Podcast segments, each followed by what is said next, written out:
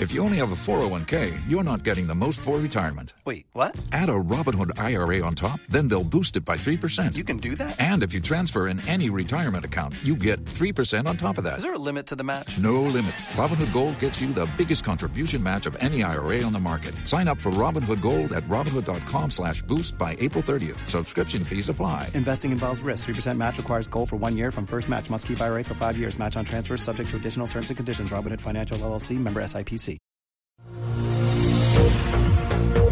¡Ey!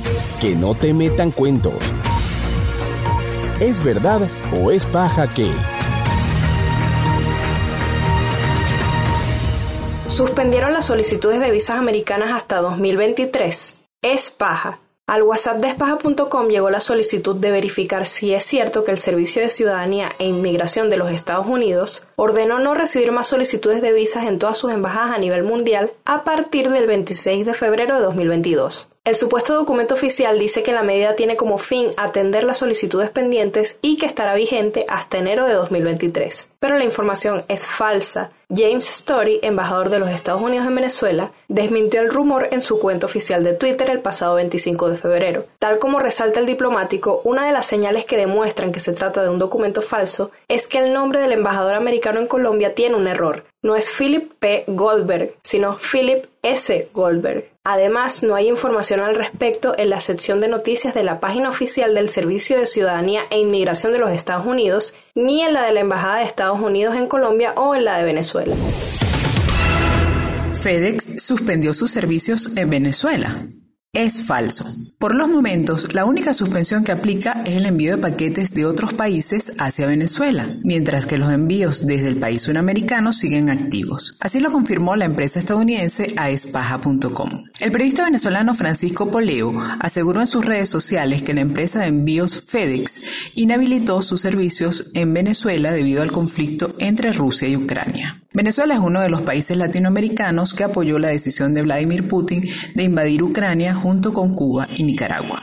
El lunes 7 de marzo, Espaja se comunicó con el número de atención al cliente de FedEx 0800 33 333 39 para corroborar la información. De acuerdo con el operador que atendió la llamada, por ahora la única suspensión que aplica es el envío de paquetes de otros países hacia Venezuela, mientras que las exportaciones del, país suramericano siguen activas. Igualmente, al consultar la cuenta de servicio al cliente de la multinacional en Twitter sobre la supuesta medida, indicaron que no se han restringido los servicios en el país por los momentos.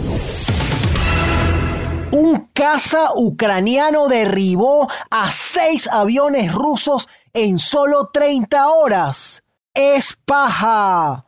La nueva versión del varón rojo aquel legendario as alemán de los cielos de la Primera Guerra Mundial. Bueno, no tan rápido. Hasta el Ministerio de Defensa de Ucrania ha divulgado el video de un presunto avión caza MiG-29 que derriba a seis enemigos rusos. Esto al mismo tiempo que se desarrollaba la invasión rusa a Ucrania desde el 24 de febrero de 2022. Pero lamentablemente para los que defienden la causa ucraniana, el llamado fantasma de Kiev no existe.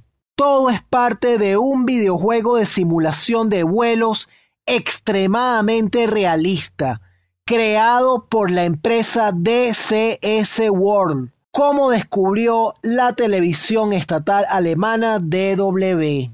Ya la empresa DCS World ha advertido que sus creaciones no deben ser usadas para desinformar durante una guerra. Haz tu consulta en espaja.com o escríbenos por WhatsApp al 0424 198 1060.